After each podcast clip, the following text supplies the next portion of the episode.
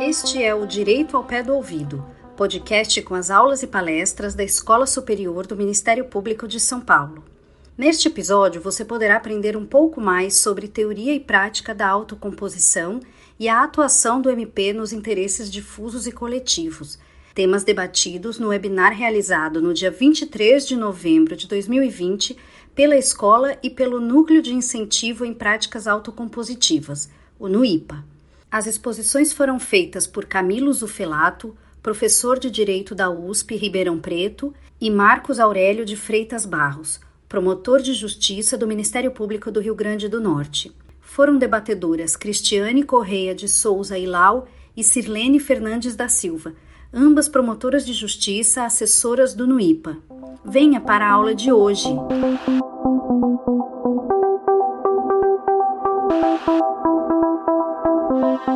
Obrigada a todos, bom dia a todos e todas. Eu reitero aqui as palavras da Cristiane sobre a nossa admiração do trabalho que tem sido feito pela nossa escola. O apoio que tem sido dado no IPA é essencial, né, nesse período de pandemia. A intensidade dos trabalhos que a escola tem feito nos impressiona, tanto pela qualidade como pela grande participação. Né? A escola tem alcançado os colegas e tem alcançado também trazer é, esses ambientes, esses, essas oportunidades de interlocução, Ministério Público, academia, sociedade civil, tudo isso é muito importante. Então, eu reitero e agradeço ao doutor Paulo todo o apoio dado, agradeço ao doutor Mário Malaquias, que tem sido um grande apoio e um grande incentivador da atuação do NUIPA. O NUIPA é, é um núcleo novo do Ministério Público e tem conseguido, nesses últimos tempos, desenvolver a sua atuação a partir de todo esse apoio né, quando o NUIPA vale uma contextualização, antes de abrir a palavra aos nossos queridos palestrantes, de que o NUIPA é um núcleo de incentivo em práticas autocompositivas do Ministério Público. Eu e Cristiane assumimos a coordenação em maio desse ano, e para desenvolver esse papel que nos foi conferido, temos feito muitos debates e reflexões de e qual autocomposição queremos ao Ministério Público, qual é a, a área de atuação né, afeta o Ministério Público, que a partir de sua complexidade dinâmica demanda uma atuação autocompositiva com um desenvolvimento do diálogo. Né? O NUIPA ele foi criado no ambiente é, em 2017 em São Paulo, mas num contexto em que se discutia como fomentar e é, ampliar a, a efetividade da nossa atuação. Como, a partir de um modelo demandista que tínhamos migrar para um outro modelo. Né? No modelo demandista, a gente trabalha com uma porta de acesso à justiça, que é do judiciário, e queríamos aí ampliar a efetivação a partir de um modelo resolutivo, em que temos mais de uma porta de acesso e é o meio adequado para cada caso e vai justificar a atuação a partir da autocomposição, a partir da mediação, negociação ou no judiciário quando os meios autocompositivos não alcançarem sucesso.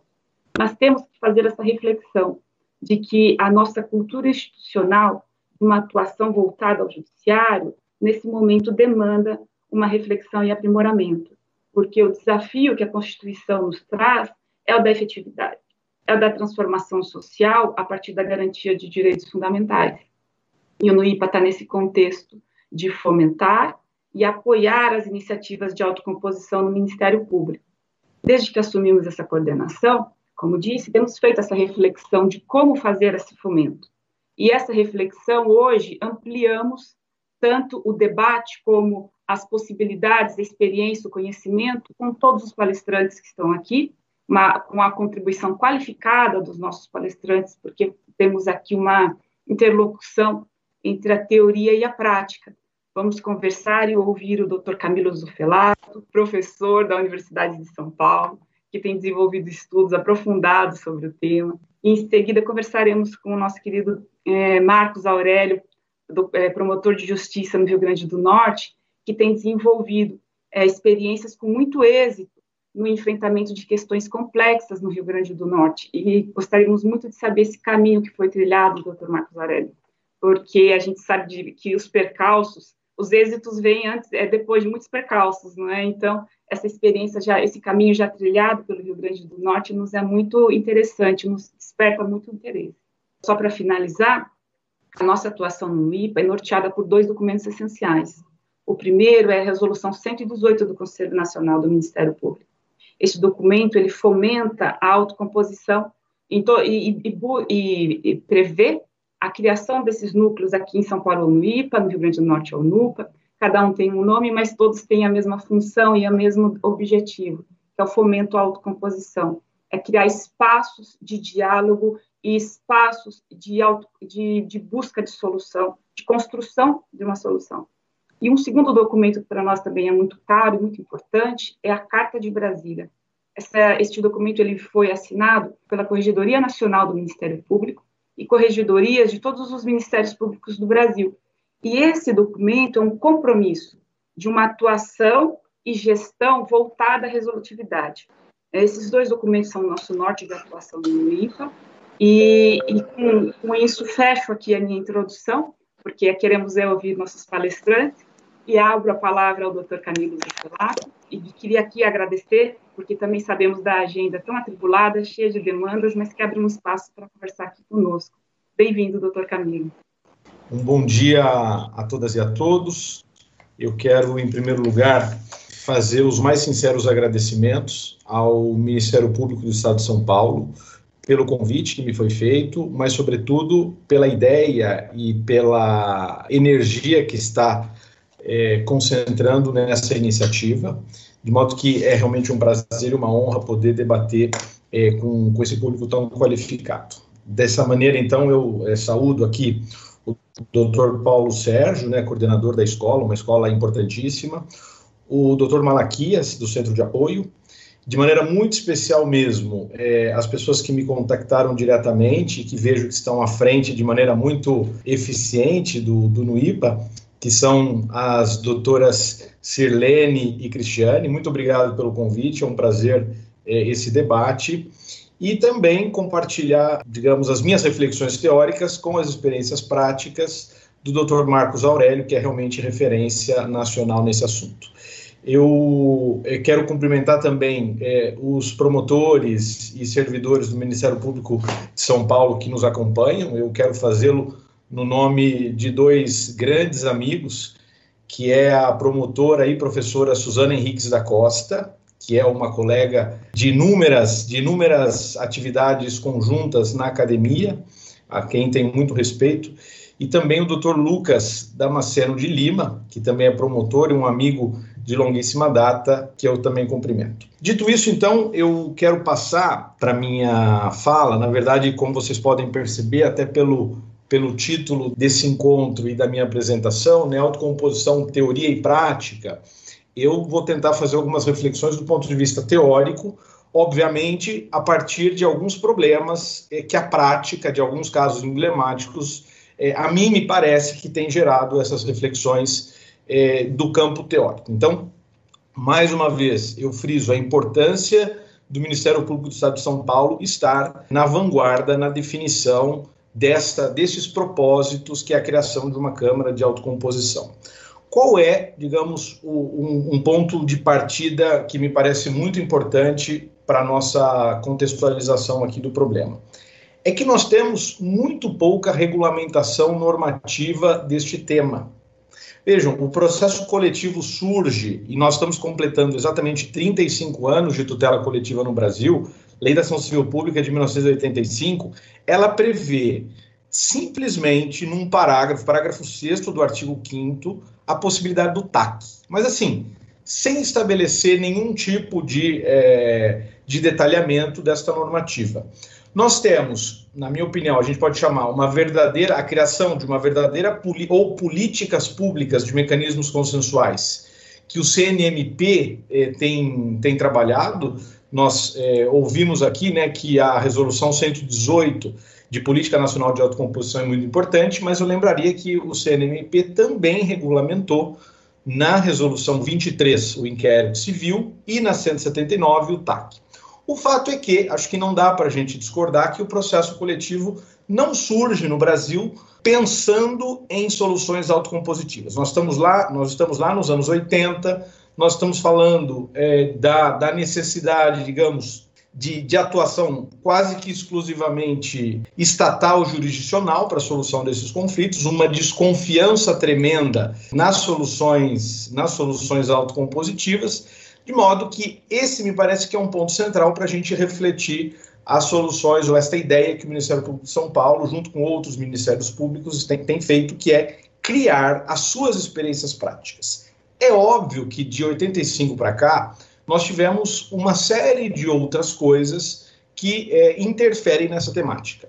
Me parece que muito emblemático desta, desta evolução é a própria lei de improbidade administrativa, uma vedação expressa às soluções consensuais e é, a prática já vinha permitindo que nós tivemos é, no final do ano de 2019 foi a autorização. É lacunosa, não é uma autorização, digamos que resolve todos os problemas, mas acho que ela é bem emblemática. Então, qual é o cenário que nós temos? Um movimento que parte praticamente da, da, da não concepção de mecanismos autopositivos, é aquela ideia mais, mais antiga e, na minha opinião, é, é superada, de direitos indisponíveis como não passíveis de, é, de, de negociação ou de soluções autocompositivas, para hoje um cenário que, na minha opinião, é um pouco, digamos assim, desorganizado. Então, acho que essa iniciativa é muito importante porque tenta colocar na mesa quais são os problemas. E vejam, é, talvez até é, fosse um, um, primeiro elemento aí de, de talvez reflexão para um IPA do MP de São Paulo, é tentar fazer um levantamento qual é a frequência que os promotores têm realizado taques nas suas respectivas experiências individuais. Porque a mim me parece que, se não a maioria, mas um número muito considerável de problemas coletivos são solucionados via é, soluções autocompositivas. Então, este é, uma, esse é um ponto que me parece que é muito importante para a gente destacar. Nós saímos do nada para uma realidade em que os acordos é, é, são muito frequentes, mas sem uma reflexão mais profunda. O que, que nós tivemos também no campo da teoria de mudança, e aqui um pouco mais recente nisso? Nós tivemos e estamos vivendo esse momento, este contexto, nesse momento, que é uma hipervalorização dos meios consensuais. Vejam, é, esse é um processo que se deu é, desde a, a, mudança da ideia clássica de acesso à justiça, então nós não estamos falando mais de acesso ao Poder Judiciário, a justiça pode estar fora do Poder Judiciário.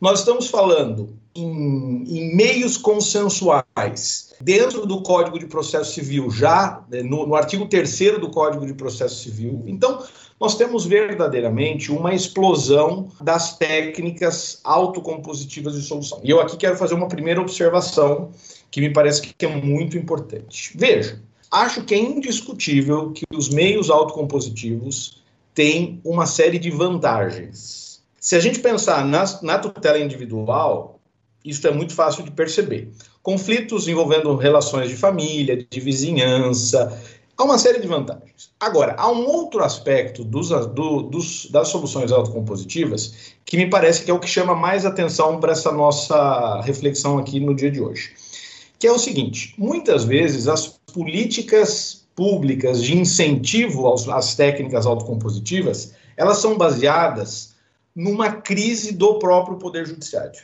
Então vejam, já que o Poder Judiciário não consegue dar a resposta mais satisfatória, e eu tenho, qual é o contexto que nós temos?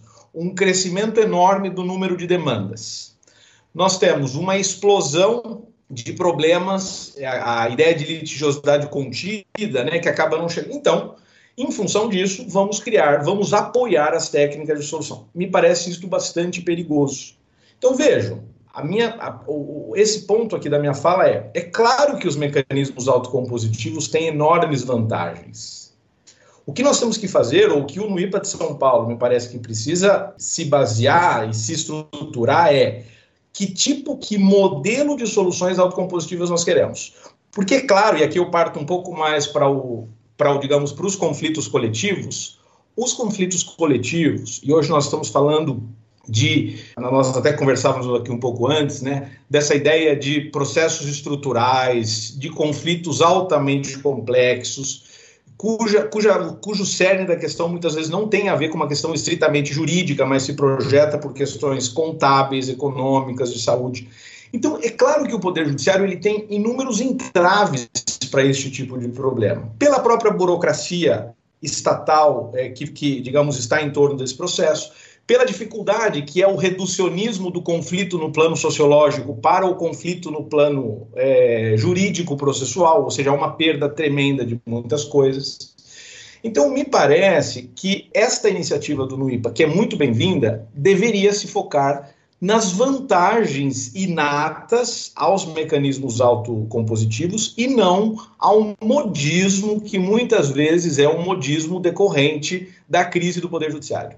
Eu estou absolutamente convencido de que os mecanismos autocompositivos, sim, podem ser mais eficientes para a solução de problemas como os problemas estruturais.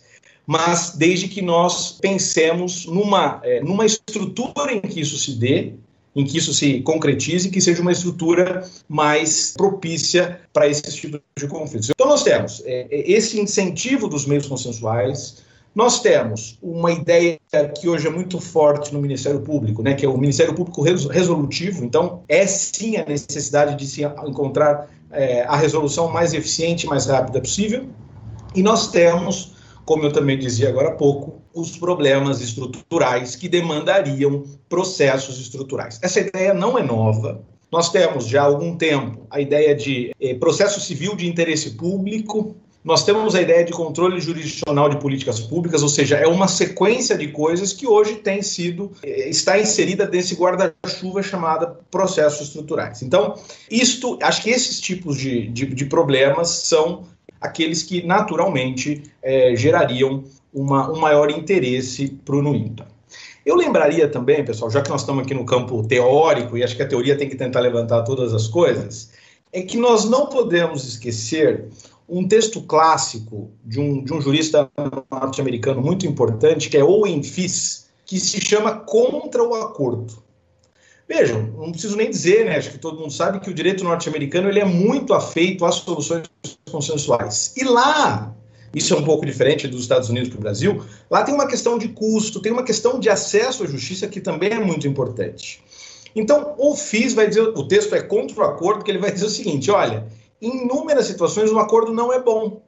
Não é bom porque, de repente, é uma solução que pode. É, é um caso que pode ter uma virada de jurisprudência.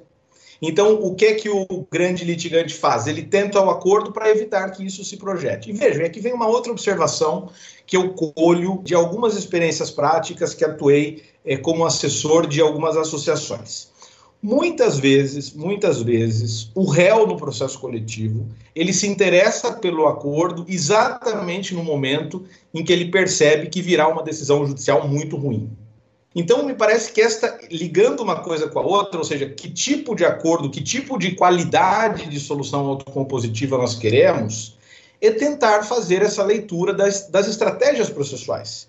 Porque muitas vezes, por mais que a decisão judicial ela seja uma decisão demorada, complexa, etc., pode ser que a longo prazo ela tenha, e, e, digamos assim, com efeitos randômicos, ela tenha algumas vantagens que um acordo não tenha. Então, me parece que tentar entender esses problemas que o OENFIS coloca é muito importante para o projeto do que o NUIPA está tentando implementar.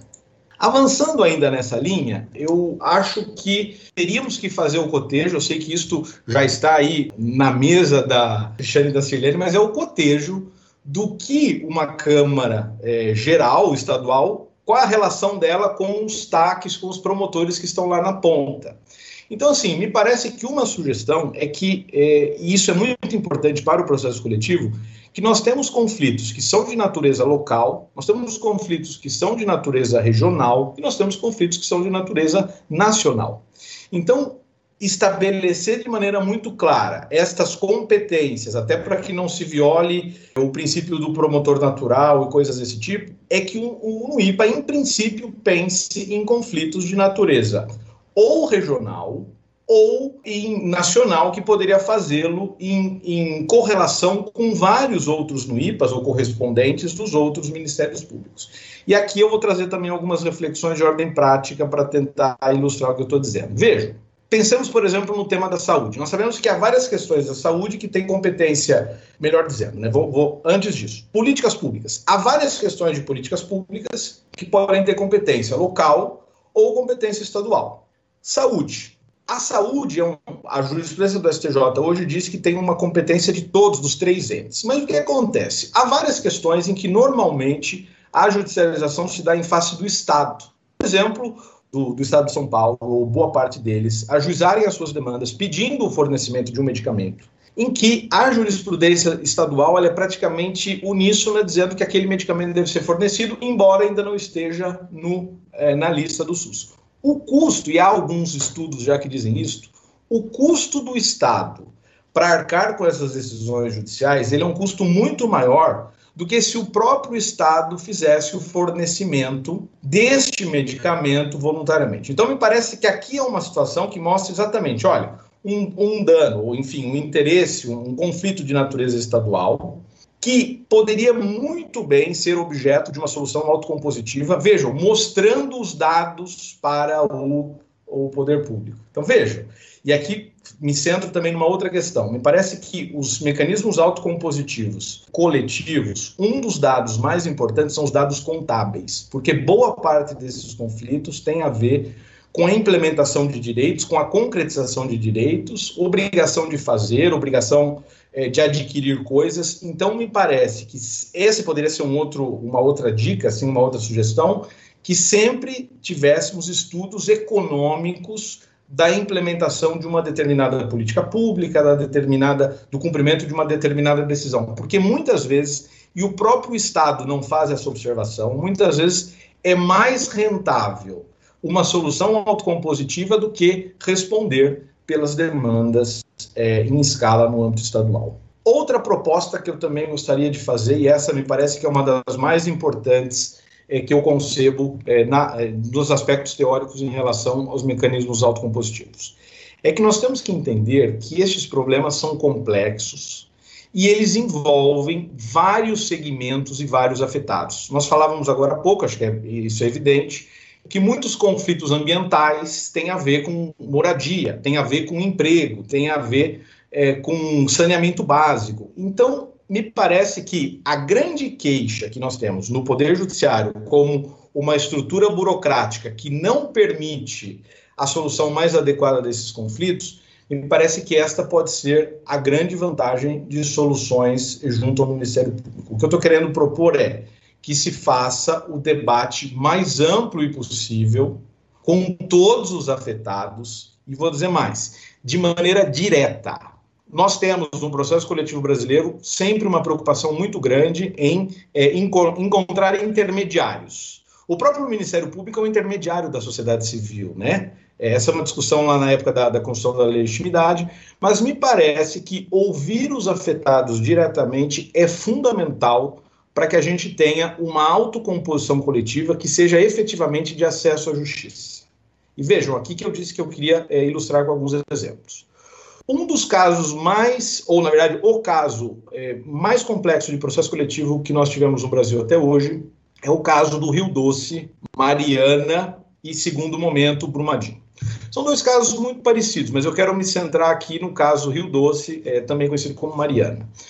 Nós sabemos que aquele caso foi, solucionado via acordos, ou seja, ataques, na verdade não há só um, há vários ataques, tentando resolver uma complexidade muito grande ali de, de direitos violados. Vejam, primeira observação. Percebam que, mais uma vez, a gente cai naquela questão de um problema complexo que talvez o Poder Judiciário não tenha condições de resolvê-lo da maneira mais adequada e sobra na mesa, quase que como uma opção inafastável, as soluções consensuais. Então, diante disto, me parece que casos como esse revelaram e estão revelando que se não houver uma participação direta dos afetados, nós teremos um baixíssimo grau de efetividade desses acordos. Eu acho que todos vocês estão acompanhando as inúmeras discussões, inclusive tentativas de é, anular os taxes, inclusive por falta de participação popular.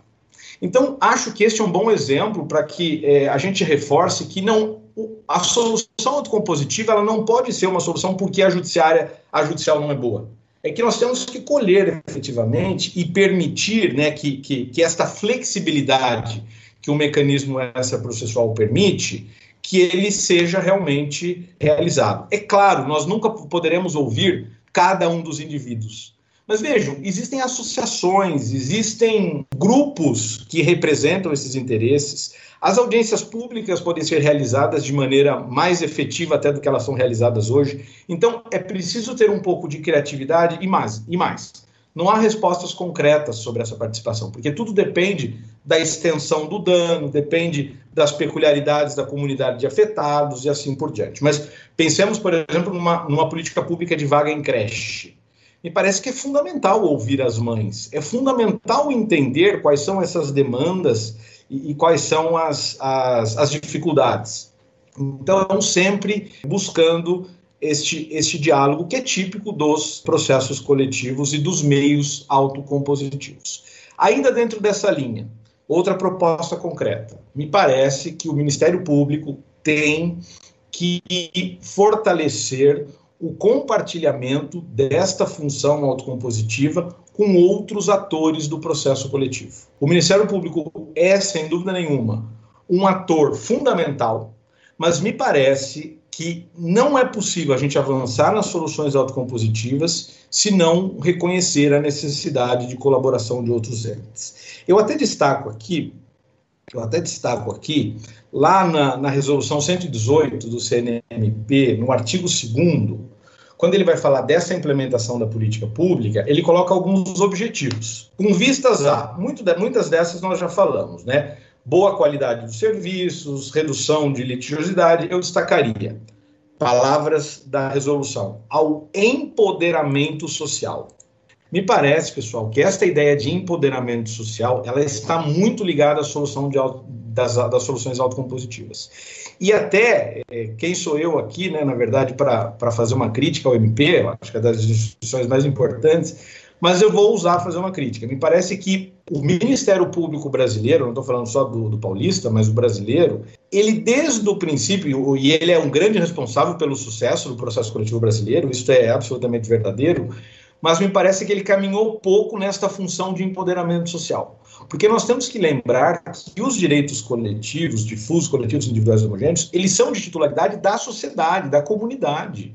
E nós, esta visão que muitas vezes é, pode chegar até uma visão paternalista de que tudo que precisa o Ministério Público resolve, eu acho que nós precisamos virar essa chave. E acho que este é uma, um momento muito importante de empoderamento social, e por isso eu reforço esta ideia da participação. Não só, vejam, não só para que a gente tenha uma solução é, qualitativamente mais eficiente, mas também para que a gente tenha um grau de estabilidade maior. Conflitos complexos, por exemplo, de âmbito estadual, como esses que nós estamos vislumbrando aqui, que podem ser objeto do NUIPA do Estado de São Paulo. Se não houver essa participação, haverá uma fragilidade em relação aos ataques sucessivos ou seja, as tentativas de se anular os termos do acordo como foram estabelecidos. Então, me parece que esta é uma, é uma oportunidade única do Ministério Público avançar nesse caso. Já falei um pouco do caso Mariana e, dos problemas que aqui se conectam. Eu falo agora também um outro acordo, esse do ponto de vista numérico, o maior que o Brasil já teve, que é o acordo dos planos econômicos. Eu acho que também temos algumas coisas a aprender com esse acordo. Veja, é um acordo que surge com mais, ou praticamente com 30 anos de tramitação de uma ação. Então, vejam, já tem esta questão de que as soluções judiciais não foram, digamos, as mais adequadas ali para aquele momento. E nós temos uma baixíssima adesão, não sei se vocês estão acompanhando isso, é uma matéria consumerista, né, tem a ver com o Ministério Público, mas nós temos uma baixíssima adesão dos consumidores, o que revela, talvez, que os termos daquele acordo não foram bons para o consumidor. Agora, o que eu queria destacar é, em temas de individuais homogêneos, ou eu diria até de maneira mais explícita, em termos de tutela ressarcitória, ou seja, pagamento de quantias, me parece que a solução brasileira é, para essas soluções autocompositivas deveria ser a não vinculação dos indivíduos. Por quê? Porque pode ser que eles não estejam de acordo com os termos do que foi pactuado. Então, é aquilo que a gente chamaria, fazendo uma comparação aqui, né, com o modelo do opt-in de, de, alguns modelos internacionais. Então, eu faço o acordo e eu preciso que os indivíduos, na medida do seu interesse, possam aderir a este acordo. Por quê? Porque senão nós corremos o risco, em caso de acordos é, envolvendo interesses individuais, de discussão sobre inconstitucionalidades de vinculação na esfera estritamente individual. Uma coisa é um acordo tratando de direitos difusos e coletivos que pensa na coletividade como um todo. Outra coisa são os acordos que têm uma dimensão individual. Acho que temos que tomar muito cuidado. É claro, e vejam só, se os termos do acordo forem bons, naturalmente haverá adesões. Se os termos não forem bons, haverá, digamos, a tentativa de ações individuais de obter algo a mais do que o acordo conseguiu. Então, nesse caso dos acordos individuais, me parece que, ou melhor, de acordos coletivos de pretensões individuais, me parece que a, a qualidade dos termos do acordo vai ser fundamental para a efetividade deste acordo. Parece que isso também é algo que precisa ser pensado é, no bojo dessa, dessa iniciativa. Outra questão que eu queria destacar também, né? Acho que a formação dos promotores e servidores que atuam é, nesses mecanismos, ela é absolutamente fundamental, mas eu queria um pouco além. Me parece que por mais que essa formação seja a, a mais abrangente possível, o NUIPA precisaria sim contar com especialistas da área de fundo daquela matéria. Veja, eu dava aqui alguns exemplos, por exemplo, de questões contábeis, porque boa parte dos acordos envolvendo o Estado, por exemplo, vocês vão ver que vai, vai, vai esbarrar na questão dos custos, na questão dos valores da implementação. E muitas vezes, mostrar como, na verdade, esses custos eles não são tão, ou melhor, não há um prejuízo ao Estado na celebração desses acordos, envolvem cálculos relativamente complexos. Por exemplo, aquele do medicamento que eu dizia, você não pode colocar no cálculo simplesmente qual que é o, a condenação, o valor da condenação judicial é que representa isto para o Estado. Há um complexo muito maior de questões, como, por exemplo, os pagamentos dos procuradores que atuarão nesses casos tudo que o Estado gasta na própria efetivação da decisão, que não é a compra, né, o valor da compra do, do próprio medicamento, a esfera administrativa. Então, assim, me parece que as soluções autocompositivas elas passam também pela necessidade de contarmos com expertise realmente clara sobre essas matérias. E trago aqui um outro exemplo também para, para ilustrar esse ponto da minha fala. A famosa ação civil pública do carvão, que é uma, uma das primeiras ações civis públicas que é considerado caso estrutural no Brasil, né, no estado de Santa Catarina. Uma ação civil pública paradigmática, porque foi criado realmente um plano de há acordos também nela, acho que é importante olhar esses acordos. Mas, assim, o sucesso daquele caso, ele começou, ou melhor, né, a, a, saída do fracasso daquele caso começou exatamente quando os ministérios públicos, no caso estadual e federal, contando com o auxílio técnico, começou a fazer os planejamentos de como aquela área passaria a ser recuperada. Então, veja, isso nós estamos falando de um caso é, dos anos 90, né, que não tínhamos essa concepção toda, mas me parece que só conseguimos avançar nesse campo, e ali nós estamos falando de mineração com degradação ambiental, assuntos extremamente complexos, nós só conseguimos quando houve a apresentação de dados e soluções concretas. Então, é, acho que o Ministério Público está antecipando, tendo esses especialistas, ele se estrutura de maneira mais adequada para mostrar a viabilidade dessas soluções é, autocompositivas. Eu acho que até teria outras coisas para falar, mas eu vou tentar ser obediente aqui ao meu tempo de 30 minutos que me foi dado. Mais uma vez agradecendo o convite, a oportunidade de diálogo é, com essa instituição que eu muito respeito e, e fico aberto aqui depois para os nossos debates. Essas eram algumas reflexões iniciais. Muito obrigado e devolvo a palavra. Queria agradecer muito a sua fala, professor Camilo, uma fala consistente, propositiva, sensata. O professor Camilo ele integra essa geração né, de processualistas críticos, apaixonados pelo processo coletivo, e foi muito bem lembrado aqui a nossa colega Suzana, né, que também é dessa safra, muito nos orgulha por integrar também o Ministério Público de São Paulo, e eu queria dizer que, sem qualquer exagero, antes desse evento, a Suzana fez elogios rasgados ao professor Camilo. É muito bom para a gente, né, que, que opera o direito e que diariamente faz taques, ações coletivas, a gente não perder esse chão teórico, né, o conhecimento das pesquisas que estão sendo feitas sobre o assunto, essa ideia que o professor traz, né, de sistematizarmos os taques que afinal nós estamos fazendo, para a gente ter um olhar é, mais global, né, daquilo que, que estamos aí todos os dias praticando. isso daria uma visão né, mais contextualizada né, do nosso trabalho, enfim. A fala do professor Camilo, ela nos mostra como é, é, urgente, é essencial que a gente converse sobre a autocomposição, que a gente crie espaço né, na nossa instituição para que a autocomposição esteja na nossa rotina, mas isso tem que ser feito de forma racional, de forma organizada, de forma estruturada. Então, muito importante, professor Camila, agradeço por o senhor ter dito sobre a presença dos especialistas, né, do, do apoio técnico que a gente tem que ter. Acho que o Marcos também depois pode falar um pouquinho sobre a estrutura, né, no Ministério Público do Rio Grande do Norte. Enfim, a gente tem a composição de um modo realmente muito sério e não como um modismo, né, como o professor Camilo pontuou, que venha só tampar o buraco de uma crise do, do judiciário. A morosidade aí do judiciário, a complexidade das causas submetidas para juízes não especializados, a dificuldade na execução, a constatação da, da, pouca utilização desse instrumento, a gente vê isso na pesquisa do CNJ, da Sociedade Brasileira de Direito Público, né? A gente vê nessa pesquisa que as ações coletivas, no final das contas, depois de tantas décadas, elas são muito pouco utilizadas, né? Sobretudo pela sociedade civil.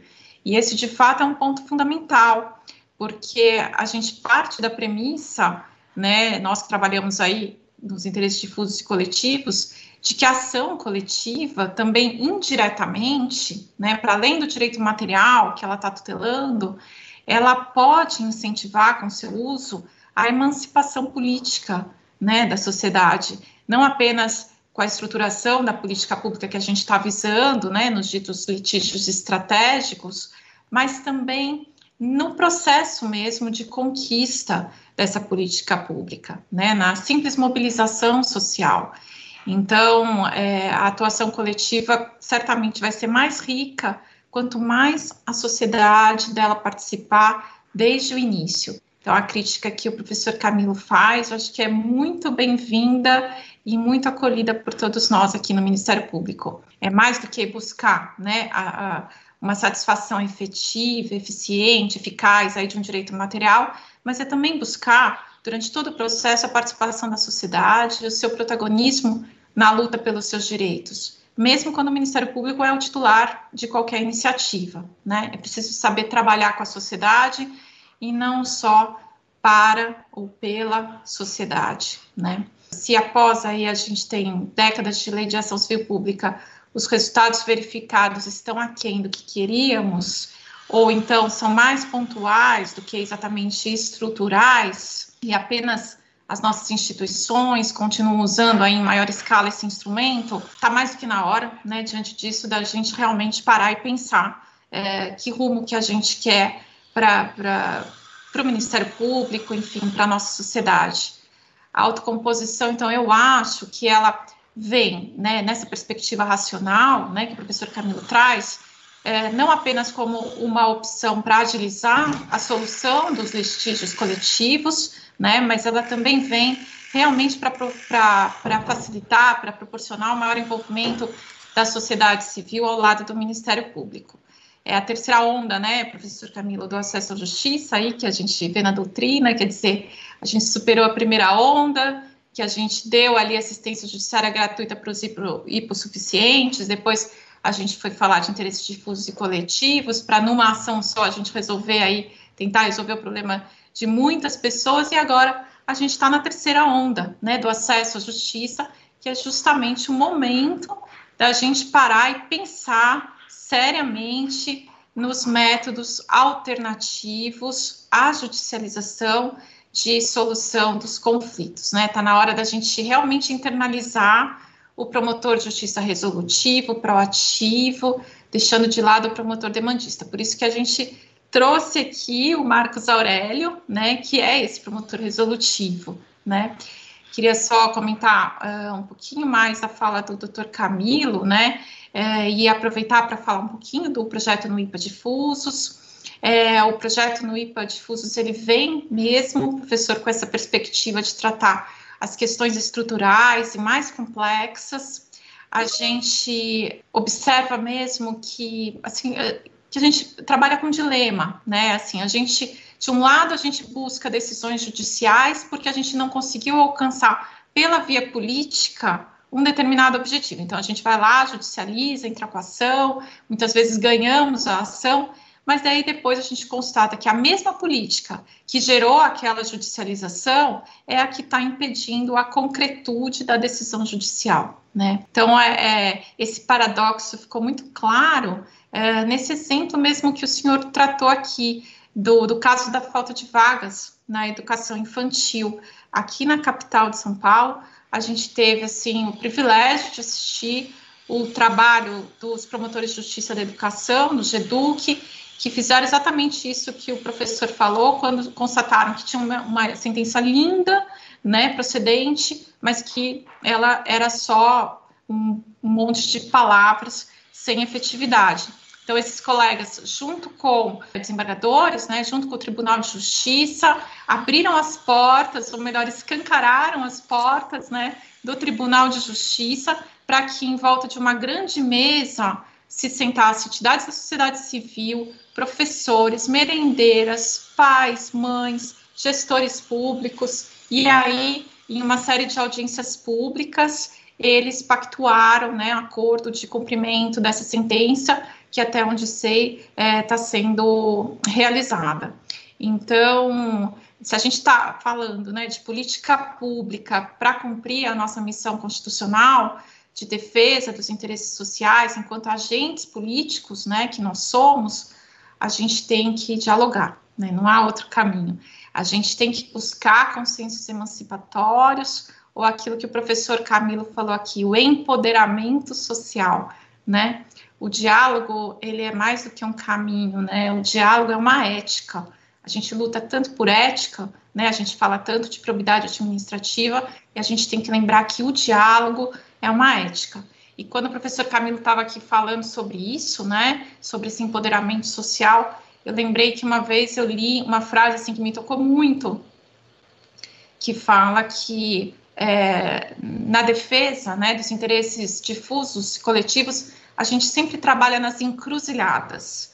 Né? Então, assim, quando a gente pretende promover mudança social, a gente tem que ir para as esquinas, onde se cruzam os movimentos sociais e as instituições, o direito e a política, o povo, a academia científica, o governo, os interesses econômicos, o desejo de conservação, o medo né, de mudança e ao mesmo tempo a necessidade de transformação social. A gente precisa encarar de frente esses cruzamentos essas esquinas, essas encruzilhadas, para a gente poder mergulhar nessas tensões com a profundidade que elas merecem.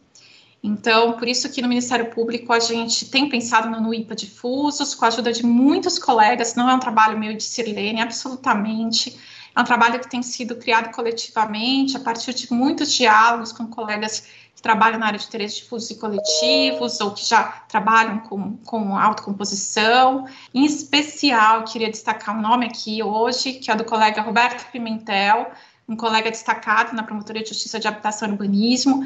Ele tem nos ajudado profundamente nessa reflexão. E a gente, então, está finalizando esse projeto que busca criar câmaras né, de autocomposição temáticas para a ajuda dos colegas a solução de conflitos complexos, né, com preferência para esses conflitos mesmo regionais, de repercussão estadual, que o professor Camilo mencionou aqui. É, a ideia é que a Câmara tenha interlocução com a comunidade científica constante, com a sociedade civil, que ela conte com mediadores públicos ou até facilitadores restaurativos, né, se o caso, né, é, e que seja um espaço de solução de grandes questões de saúde pública, de habitação urbanismo, de meio ambiente, inclusão social, educação, enfim, todas as áreas de atuação em interesses difusos e coletivos em que é, seja possível a autocomposição a partir de critérios é, racionais e, e, bastante pensados, né? E, enfim, falei demais. Agora a gente quer ouvir uma grande inspiração nossa, né? Ah, não, desculpa, Sirlene, você quer falar antes? Desculpa, Si. Imagina, Cris, sem problema algum. Eu só queria colocar, né, destacar um ponto que eu acho que vale para o segmento aqui do nosso evento, que é um ponto que o professor Camilo falou, por que fazer a autocomposição no Ministério Público? Não é para atender uma necessidade do Poder Judiciário, porque ele está soberbado de processo, não é para ser, ter, simplesmente um, agilizar o processo, mas é porque a partir da nossa finalidade como Ministério Público, a gente tem que ter efetividade na atuação. E aí, como a gente atua com efetividade? Né? Atuar com efetividade não é apenas a gente entender que o encaminhamento do problema, a partir da nossa percepção do, da, do melhor encaminhamento, possa alcançar a melhor solução. Né? Se tem algum protagonismo do Ministério Público na autocomposição, é criar o espaço de diálogo. O nosso protagonismo é criar o caminho para que a, as partes possam sentar numa mesa e ali construir a solução. Então, é, o porquê da autocomposição no Ministério Público, entendo que é a construção de soluções a partir de, do que foi destacado pelo senhor, efetivamente com o empoderamento social, com a, a, o conhecimento amplo do problema, né, os limites do processo, ele norteia essa nossa é, perspectiva de autocomposição, mas é mais do que isso, é a tutela efetiva de direitos, eu acho que é, se temos que ter um norte, talvez seja esse, né, esse que seria um destaque, mas o que a gente quer mesmo agora é ouvir o nosso colega, que tem feito um trabalho brilhante no Ministério Público do Rio Grande do Norte, na coordenação do, do Núcleo de Incentivo à Autocomposição lá, que é o NUPA, e também na escola, né, na escola do Ministério do Rio Grande do Norte. O Rio Grande do Norte tem essa experiência interessante de conjugar, o, de estar uma interlocução constante da autocomposição com a capacitação, o aprimoramento do conhecimento na área. Então, acho que agora é, já posso abrir a palavra, Cris? Ao... Com certeza, Cita, mais do que apresentado. Então, Por favor, Marcos bem-vindo. Bom, bom dia a todos e a todas. Inicialmente, eu gostaria de dizer que é um grande prazer, eu fiquei muito honrado de receber esse convite, é, poder participar de um evento numa área, em duas áreas que me são tão caras. Eu sou um apaixonado pela tutela coletiva e sou um apaixonado pela autocomposição. É, queria cumprimentar é, de forma bem especial o amigo Paulo Sérgio, colega de colegiado de diretores de escolas, uma grande referência. Fico muito feliz quando vejo as, as informações sobre o belíssimo trabalho que ele vem desempenhando. Cumprimentar o doutor Malaquias, as amigas Sirlene, Cristiane, Mirella, que me fizeram o convite, que me deixou assim muito feliz. Fazer um cumprimento especial, estou tendo a honra de conhecer, ainda que virtualmente, o, o professor Camilo Zufelato, uma grande referência nacional na área da tutela coletiva, e fico muito feliz com a fala dele, porque a fala dele me ajuda muito, traz algumas informações que eu acho que casa muito bem com aquilo que eu pretendo apresentar. Mas, enfim, o nosso desafio hoje é conversar um pouco sobre autocomposição na teoria e prática do Ministério Público. Mas eu gostaria de fazer um recorte. Eu gostaria de trabalhar com vocês nesse dia de hoje o aspecto da negociação é, associada à tutela coletiva. O que é que eu costumo dizer? Qual é a primeira reflexão que eu costumo fazer? O Ministério Público, há mais de 35 anos, ele vem fazendo e tem um protagonismo em termos de negociação. Eu costumo dizer que o, o compromisso de ajustamento de conduta, todos sabem, é uma marca registrada do Ministério Público muitos conflitos coletivos importantes têm sido, ao longo desse tempo, resolvidos pela via da negociação.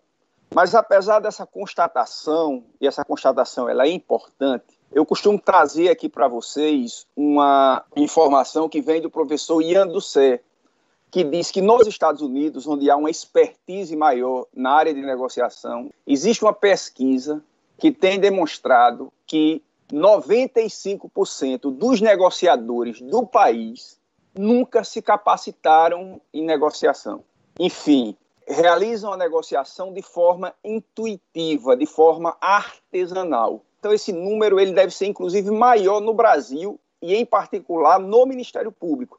Ou seja, a grande verdade é que nós temos feito é, negociações de forma é, artesanal, de forma intuitiva, E eu costumo dizer o seguinte: negociação hoje não é para amadores. A negociação hoje exige um profissionalismo, exige que a gente possa, vamos dizer assim, obter melhor, melhores resultados e se apropriar das técnicas de negociação que estão disponíveis. Então, dito isso, eu gostaria de, de, de dividir minha fala em três partes. Inicialmente, eu queria fazer um debate rápido com vocês sobre a, as relações que existem entre o sistema de justiça e os litígios coletivos complexos. Como é que o sistema de justiça, tradicionalmente, ele vem lidando com litígios coletivos complexos, tentando mostrar aqui um, um, um apanhado dessa situação. Num segundo momento, eu queria trabalhar com vocês um caso.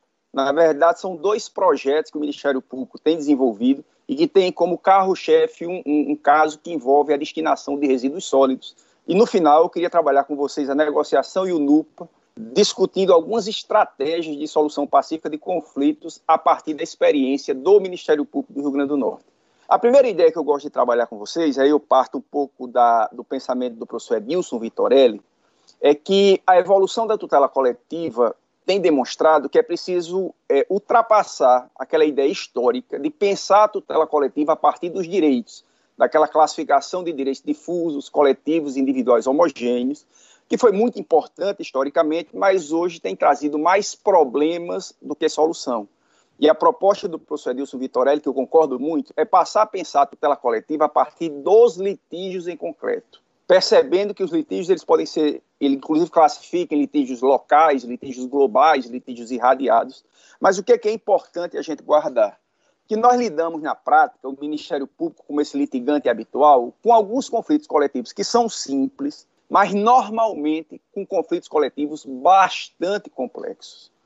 O nosso dia a dia é, é, tem nos posto o desafio de enfrentar conflitos policêntricos, a, é, a, gente precisa ultrapassar aquela ideia de que a tutela coletiva atinge uma sociedade homogênea, que os direitos são indivisíveis. Não é assim.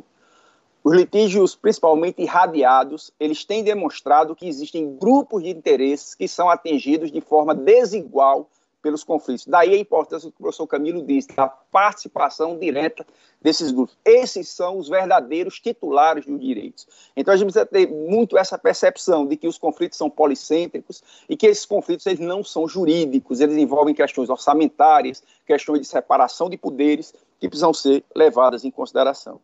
Nós estamos diante de conflitos marcados por uma grande conflituosidade entre esses grupos e às vezes até internamente esses grupos vistos internamente. E também uma grande complexidade, que eu acho que é uma questão muito importante. Esses litígios coletivos hipercomplexos, eles são, eles são hipercomplexos não por serem difíceis juridicamente, mas por não terem uma solução prévia. Nós estamos diante de direitos que a lei ela não consegue apresentar as respostas. É isso que é uma coisa muito importante a gente guardar, para os desafios de implementação de políticas públicas, para o desafio de lidar com problemas complexos. Na verdade, a concre... existe um espaço de concretização desse direito que depende de um procedimento e deverá ser construído pelo, pelo, pelo intérprete. Nossa formação jurídica, que quer pensar as soluções antes dos problemas, ela é incompatível vamos dizer assim, com muitas situações de litígios coletivos que estão na mesa do Ministério Público e que estão exigindo soluções estruturais, soluções voltadas para o futuro, é, indução de políticas públicas e a melhor forma de enfrentar é pela via da solução consensual. Eu trouxe um apanhado aqui para vocês, e eu vou passar rápido, só para mostrar como essas questões estruturais, esses litígios coletivos complexos, eles estão presentes no judiciário. Eu costumo dizer que na pandemia eu trouxe aqui um, um, slide só com experiências do Supremo e do STJ.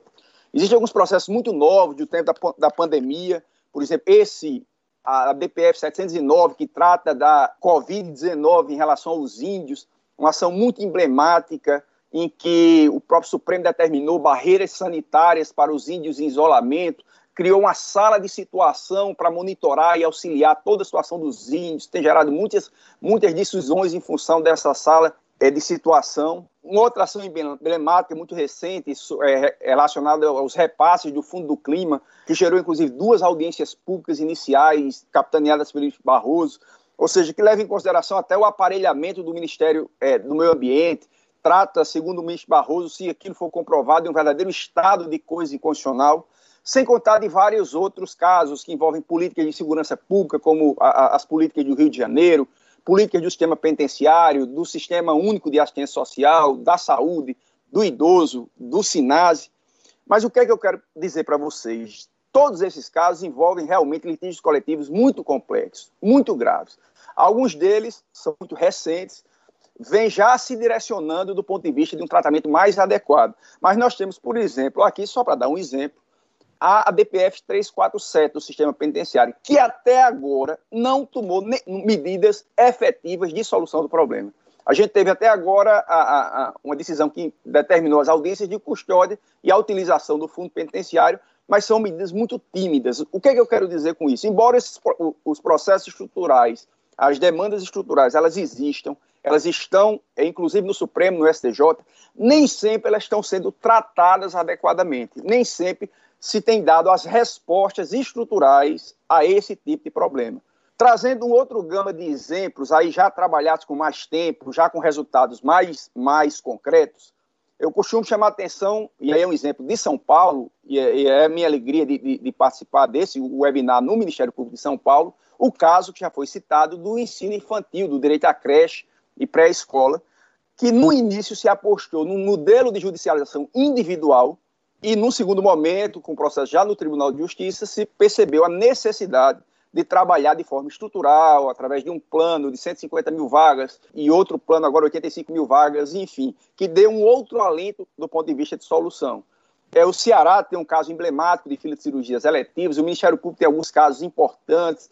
Esse do Sinais é muito interessante, porque havia um caos no sistema socioeducativo do Rio Grande do Norte, que gerou uma série de ações pontuais em, determinadas comarcas, pedindo interdição de unidades de atendimento socioeducativo, que só aprofundou o problema, uma atuação, uma, uma atuação consequencialista, e só depois é que foi feito todo um trabalho de reestruturação da fundação responsável pelo sistema socioeducativo no Estado, que gerou, inclusive, a elaboração de uma nova lei orgânica, de um plano de cargos salários, de uma série de medidas de reestruturação, tornando hoje o sistema socioeducativo bastante adequado do ponto de vista do SINASE.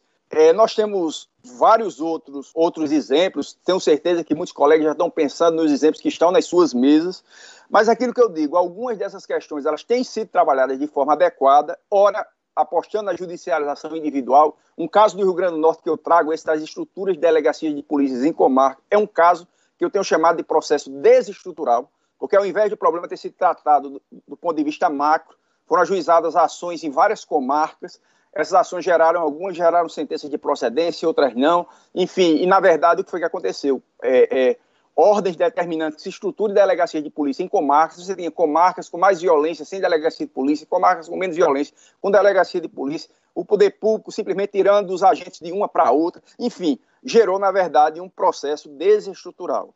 Por que, que eu chamo a atenção para esses casos e eu poderia trazer aí tantos outros? Por uma questão, a gente precisa perceber como é que o sistema de justiça ele vem lidando com problemas dessa natureza, com problemas estruturais, com litígios coletivos complexos. Eu costumo dizer o seguinte: uma, um, uma possibilidade que, eu, que considero que não é alternativa é simplesmente não fazer nada, entender que é uma questão de ativismo, que é uma questão de política pública, como alguns administrativistas até têm defendido, falando em apagão das canetas, mas que não me parece uma alternativa até porque a Constituição estabelece efetivamente um projeto de transformação social a partir da efetivação de direitos.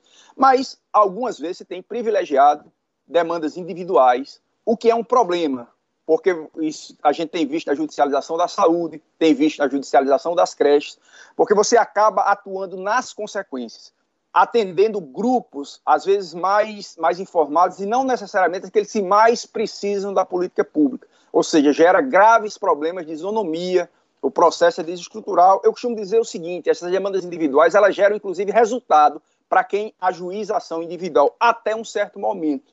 Porque a partir de um certo momento, porque a judicialização vai sendo incentivada, você vai ter, de um lado, um, um, situações em que o poder público não consegue mais suportar tanta demanda e começa a uma, uma, sala que, que, uma creche que receberia 20 crianças começa a receber 40, 50, desestruturando todo o sistema, e chega um momento que o copo fica cheio. chega um momento em que realmente não há mais vaga e começa a acontecer o que o, CNJ demonstrou numa pesquisa, um dos graves problemas da tutela coletiva, que é justamente as dificuldades na execução, ou seja, não se tem conseguido nem fiscalizar, nem executar adequadamente muitos dos acordos, muitas das decisões que se conseguem em tutela coletiva. É, outra alternativa são as, as, demandas coletivas tradicionais, ou seja, você entrar com uma ação civil pública pedindo 4 mil vagas, 5 mil vagas, 10 mil vagas para crianças de uma vez só. Nesse caso, se vai correr dois riscos. O primeiro deles é você não conseguir, porque já se percebe que o copo vai ficar logo cheio. Ou você consegue, mas vai ter necessariamente enormes dificuldades na execução. Então é muito importante a gente perceber que é preciso pensar uma alternativa entre as demandas individuais, essas demandas coletivas tradicionais, e aí eu vou reiterar, o, o, essa mesma pesquisa do CNJ demonstrou é que havia uma fuga da tutela coletiva para as demandas individuais, ou seja, muitos processos envolvendo judicialização da saúde, benefícios previdenciários, eles, eles apostaram na judicialização individual, o que vai de encontro à própria filosofia da tutela coletiva, que é permitir que as coletividades possam buscar a proteção de direitos coletivos. Então, uma alternativa a essas duas possibilidades é tentar trabalhar essas demandas como demandas estruturais. Aqui o desafio é grande. Por quê? Porque é trabalhar, ao invés de ficar trabalhando consequências do problema, é trabalhar as causas do problema. É perceber que você está diante de um problema grave que não nasceu da noite para o dia, não nasceu instantaneamente. Um problema que vem de uma situação duradoura, de uma situação contínua, que de alguma maneira se estabilizou, ainda que de forma inadequada, ainda que de forma ilícita, algumas vezes de forma ilegal, porque há um, há um gap muito grande entre a normatização de políticas públicas e como essas políticas públicas elas estão sendo desenvolvidas no Brasil. E é preciso saber como lidar com essas questões. Ou seja, como desestruturar essa situação ilegal, essa situação de desconformidade, esse estado de coisas muitas vezes incondicional e transformar numa nova situação adequada, numa situação almejada.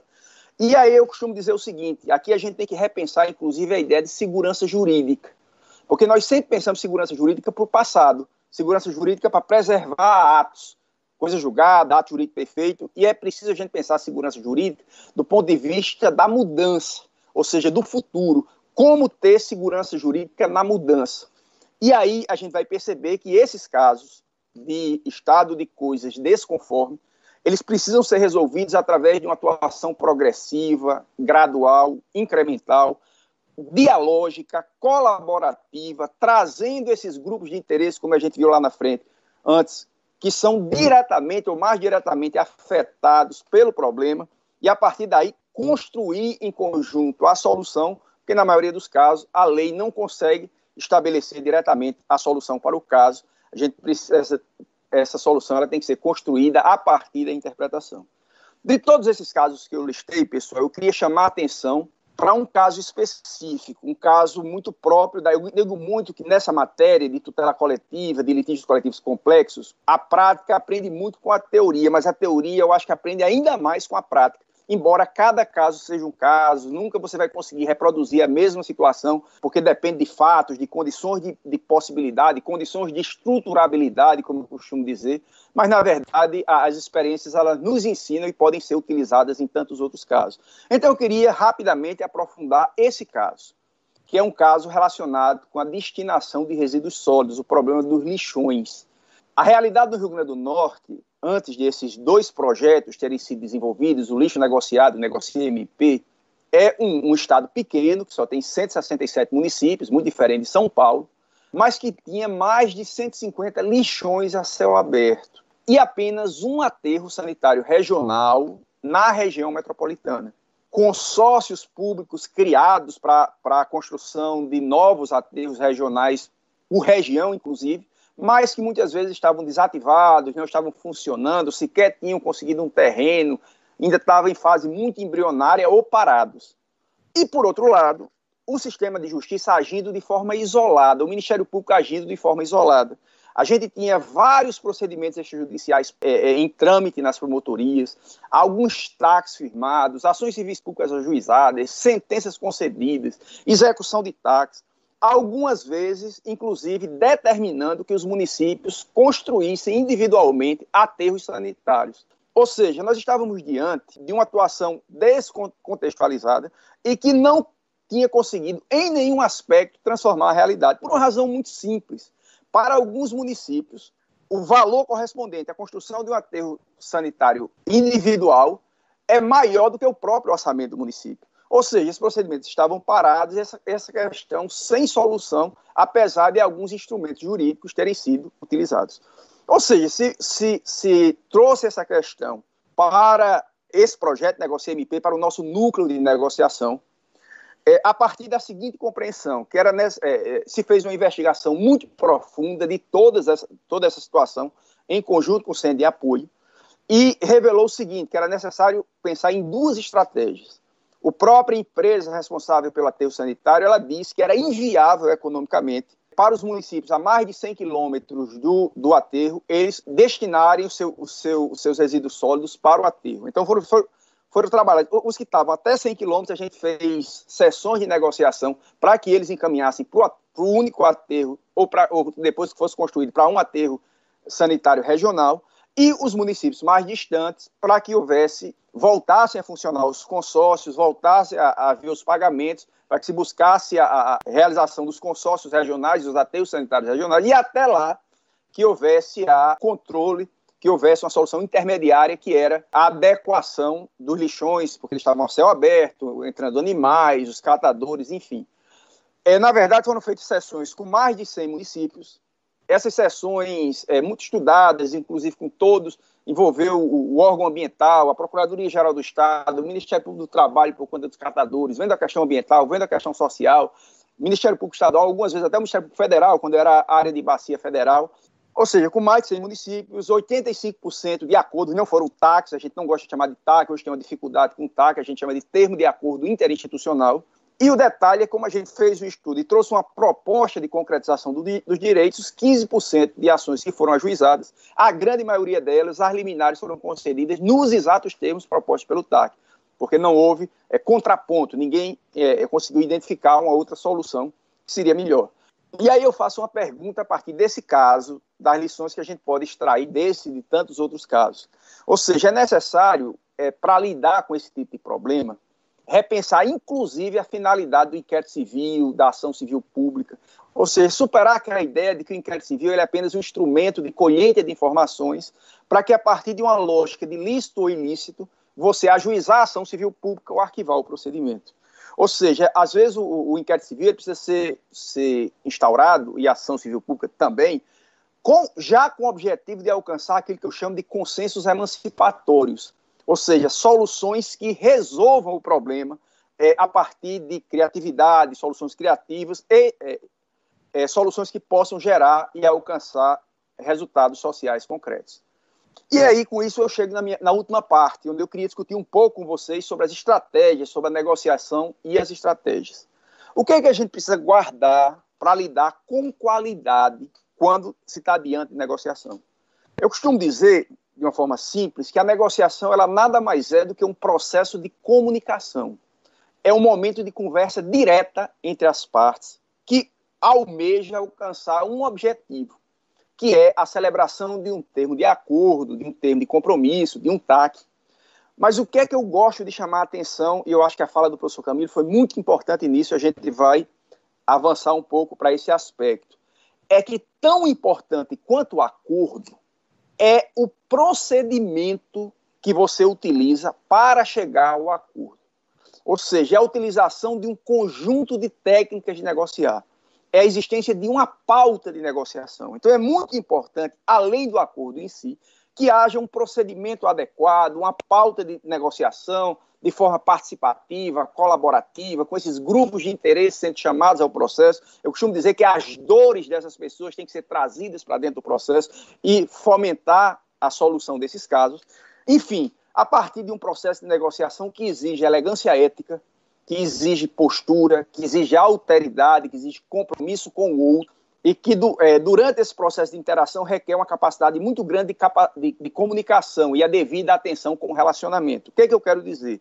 Nós negociamos muitas vezes com um gestor que vamos ter que fazer várias negociações. quando a negociação, o processo de comunicação, ele é inadequado, você, você passa a se utilizar de expressões inadequadas, passa a ser, a ser, a ser muito duro na, na comunicação, isso gera problemas de relacionamento. Você compromete a negociação que está em curso e você acaba comprometendo todas as outras negociações. Então, essa é uma questão importante. De forma mais objet, bem objetiva, eu queria trabalhar o seguinte: o nosso grande desafio é ter um Ministério Público que possa atuar não como um adjudicador de direitos, não como aquele que vai interpretar juridicamente e dizer quem tem direito e quem não tem direito, mas como um gestor de interesses, com foco nas soluções consensuais. A teoria do, do conflito ela tem nos indicado que existem três formas de resolver conflitos. Pelo uso do poder, a forma mais primitiva, não é o caso, pelo uso da força, pelo uso do direito, como eu disse a vocês, o direito não apresenta de antemão respostas para a solução desses casos, então ele é insuficiente, e através dos interesses. Então é muito importante, durante o, o, o curso de uma negociação, tentar trazer esses grupos que são diretamente afetados, que sentem na pele o problema, para que eles possam, num primeiro momento, apresentar suas posições, que é o que eles dizem que querem em um entendimento inicial, e se possa, através de técnicas, como é muito simples, é perguntar o porquê eles querem isso, avançar para aquilo que está sair da ponta do iceberg, aquilo que está por baixo do iceberg, que são os interesses, que são as necessidades, que são os desejos, que são os temores, enfim. E a partir da identificação desses interesses, do que efetivamente leva ele a ter aquelas posições, que às vezes ele tem uma visão apenas particularizada do problema, à luz do que ele sente, das dores que ele sente em função do problema, é identificar que você pode ter três categorias, situações em que os interesses eles sejam comuns apenas existe um problema de comunicação. Situações em que os interesses eles sejam diferentes, mas possam ser convergentes. Ou seja, de forma criativa, eu digo muito isso. A negociação ela exige muito mais do que eloquência, exige capacitação e exige criatividade. E existe a situação dos, dos interesses que são realmente opostos, e aí você vai ter que se valer de critérios objetivos, critérios externos para poder acomodar esse interesse por isso que no, nosso trabalho é muito feito em conjunto com, com as, a equipe técnica dos centros de apoio. Pensar nos interessados, quem são os grupos envolvidos, quem são as pessoas que têm que ser ouvidas, quem são os outros colegitimados que devem participar da negociação, fazer uma preparação adequada da sessão, pensar na masa, que também é chamada de mana, de batina, que é a melhor alternativa sem acordo, é uma técnica, ou seja, saber se eu não chegar na negociação, qual é a alternativa que eu tenho. Às vezes a gente só pensa em entrar com ação civil pública, mas pode pensar em outras formas, é, potencializar essa masa, ter cuidado com a sessão, a conexão que se tem que gerar, o rapport que se tem que gerar, gerar na sessão, cuidado com o acordo, com seu monitoramento, estabelecer como, como são situações mutáveis, cláusulas de repactuação, convenções processuais, muito cuidado com o problema da multa, muitos acordos não são firmados por conta da multa, a multa não pode ser panacea, muitos acordos que a gente tem nem, nem colocado a multa, eu tenho colocado, posso explicar isso nos debates, mas enfim. Então eu queria, em termos de regulação, ninguém nega que a negociação ela vem paulatinamente se estabelecendo. Como diz o professor Camilo, o professor Fred Dia também diz muito isso, nós temos realmente um déficit de regulação. Mas o artigo 3 ele estabelece o paradigma. A lei de mediação ela autoriza, no âmbito da administração pública, a criação de câmaras de prevenção e resolução. O próprio projeto de lei 4.441, que tem um capítulo, o maior capítulo do projeto de lei é sobre autocomposição e também cria a, a, a possibilidade da, dessas câmaras de resolução extrajudicial de conflitos. Nós temos o artigo 26 da LINDB, que alguns acham que, inclusive, é uma autorização para uma negociação geral, outros falam que, no mínimo, ele autoriza, como o professor Cabral Antônio Paz Cabral, o negócio de certificação, que é muito importante, às vezes há dúvidas sobre como cumprir um TAC, você pode fazer um outro TAC, um outro acordo, para negociar a forma de cumprimento sem precisar transportar para o judiciário. É, mas é emblemático que a normativa que tratou um pouco melhor sobre negociação no âmbito do sistema jurídico brasileiro seja uma normativa voltada para o Ministério Público. A resolução 118 de 2014, é, que estimula a negociação nos casos em que o Ministério Público atuar como parte ou seja, faz uma, e prevê os núcleos de autocomposição. O grande detalhe é que essa resolução, até pelo momento histórico, se limitou a prever. Ela não apresentou uma regulamentação mínima. A gente tem hoje alguma dificuldade, inclusive, de identificação. Aqui é no IPA, no, no nosso é NUPA, alguns é no PIA, na PAI, CMA, NINA. Ou seja, cada Ministério Público ele tem, às vezes, até uma denominação que atrapalha um pouco até essa identificação. E o, o, o, grande detalhe é que ele não disse como esses núcleos têm que funcionar. São Paulo está tá vivenciando esse desafio, o Ministério Público venceu esse desafio, que é justamente dar uma identidade para que esse núcleo ele possa ser realmente uma estrutura auxiliar que possa contribuir para esse projeto de transformação, para esses impactos sociais que a atuação do Ministério Público pode contribuir e pode proporcionar. No nosso caso, nós temos o NUPA, temos uma estrutura que eu considero razoável. Eu costumo dizer que o único afastado sou eu, mas não estou afastado porque eu acumulo o CEAF, o Centro de Estudos, com o NUPA. Na verdade, o NUPA é ligado ao CEAF por uma razão muito simples. A gente entende que um dos eixos mais importantes é a capacitação. Ou seja, a gente tem feito curso, um programa de capacitação em negociação, em outras áreas de autocomposição, porque é, é necessário superar a cultura da litigiosidade. Às vezes brinco, eu sou professor de processo civil, a gente ensina os alunos a ser pitbull, a fazer petição inicial, recurso, e precisa, na verdade, saírem da caixa, entender um pouco a cultura. Tem um colegiado é, é institucional, tem uma equipe técnica com cinco servidores, estagiários, nós temos e temos ah, é, é, o auxílio de banco de mediadores e facilitadores de justiça restaurativa. Temos três instrutores de justiça restaurativa e estamos apostando nesses bancos que vão nos ajudar nessa realização. O NUPA ele é um núcleo de gestão, mas ele ligado a ele tem alguns núcleos operacionais. E aí o doutor Camilo coloca muito bem. Nós temos um núcleo estadual de conciliação e negociação, justamente sempre com a presença do promotor natural, para resolver questões de danos regionais, de problemas regionais, problemas que envolvem políticas públicas, ou problemas que exigem, como é o caso do lixo negociado, uma atuação uniforme em relação à destinação, em relação a todas as prefeituras do Estado. Não, não havendo sentido para um caso ser resolvido de um jeito, outro caso de outro. Então, essas são as questões trazidas por núcleo, embora esse núcleo também auxilie as promotorias, dá apoio e está presente nas negociações que são realizadas nas promotorias. Nós temos um núcleo de, de mediação de tributários, temos alguns núcleos mais gerais de prática autocompositiva, dois em Natal, na área de família, infância e juventude, e dois em, um em Mossoró e em Parnamirim, que são cidades importantes do Estado. Dentro desses núcleos, a gente desenvolve projetos, negociações em causas, causas complexas, dá apoio às promotorias, temos conseguido alguns resultados muito importantes. Eu vou destacar apenas o do NECOM, que é o nosso tempo. Fizemos 105 sessões de negociação, 92 acordos firmados, inclusive com acompanhamento, pimento, percentual bom de êxito. E, na verdade, essa construção ela foi uma construção coletiva. Eu costumo dizer que é, me sinto muito feliz nesse período de três anos, porque é, é, é, essa primeira ideia, nós criamos um projeto, que na verdade era um projeto de construção do NUPA, chamado Diálogo sobre Autocomposição, difusão da solução consensual de conflitos no MPRN.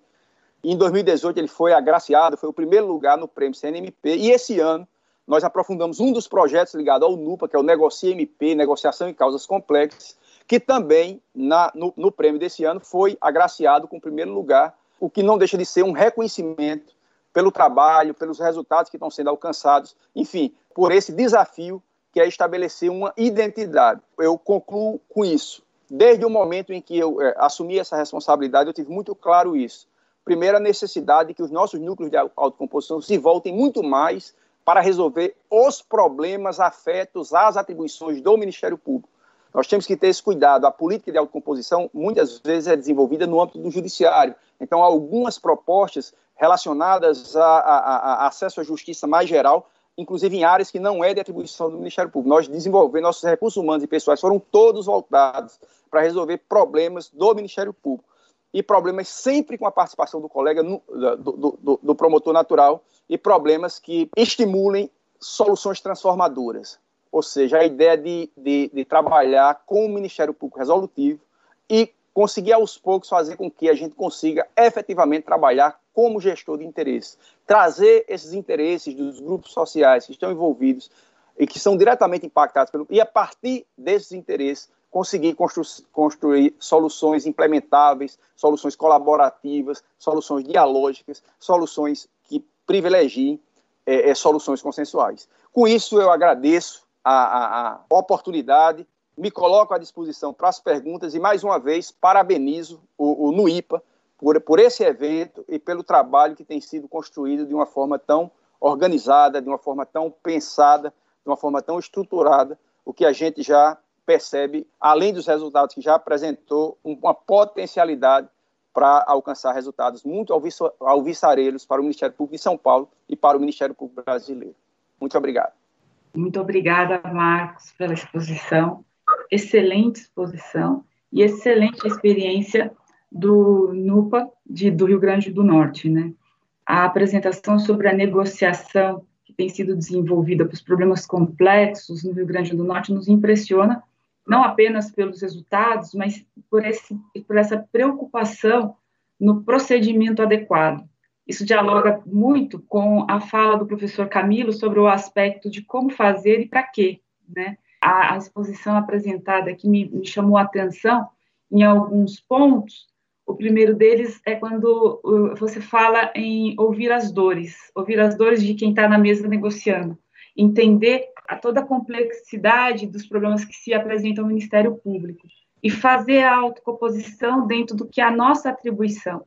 Né? Estamos aqui nesse evento sobre direitos difusos e coletivos, e, e, a partir da sua exposição sobre a negociação nas questões de lixo, nas questões complexas e que o processo judicial não, não responderia de uma forma adequada, esse trabalho realizado pelo Negocie MP no Rio Grande do Norte nos parece que respondeu adequadamente, né? ouviu as dores e teve essa alteridade de entender a cada participante não apenas a sua posição, porque vemos muito na autocomposição que cada um tem uma posição ali posta, mas há interesses por trás que podem ser convergentes, né? a, a questão dos, dos, problemas complexos a serem dirimidos, no, no, começa a negociação de uma forma muito conflituosa, né? E com o conhecimento de técnicas e desenvolvimento do processo adequado, a gente começa a entender e visualizar os pontos de convergência. Mas isso precisa de um trabalho bem feito e um trabalho com essa capacitação. Muito interessante o trabalho que tem sido feito pelo NUPA. E até ao falar sobre a resolução 118, que ela não prevê uma estrutura para cada núcleo e, e, e, cada núcleo tem a sua própria, me chama a atenção e gostaria de saber qual é a estrutura do NUPA. Né? No Rio Grande do Norte, com que estrutura vocês trabalham? Sirlene, eu até, eu até apresentei muito rapidamente, nós trabalhamos com uma estrutura, é, é, só eu sou o único que estou afastado e participo diretamente das sessões do NECOM. Então, as sessões de negociação, tenho me especializado nessa área e tenho participado diretamente.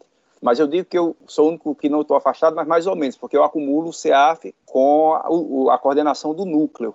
Então nós temos esse desafio. É muito importante para a gente foi conseguir é, ter uma sensibilidade, uma sensibilidade do Procurador-Geral. Eu, eu, digo que eu tive até uma certa sorte, porque a esposa do Procurador-Geral, ela, ela é juíza federal e tem um belíssimo trabalho nessa área.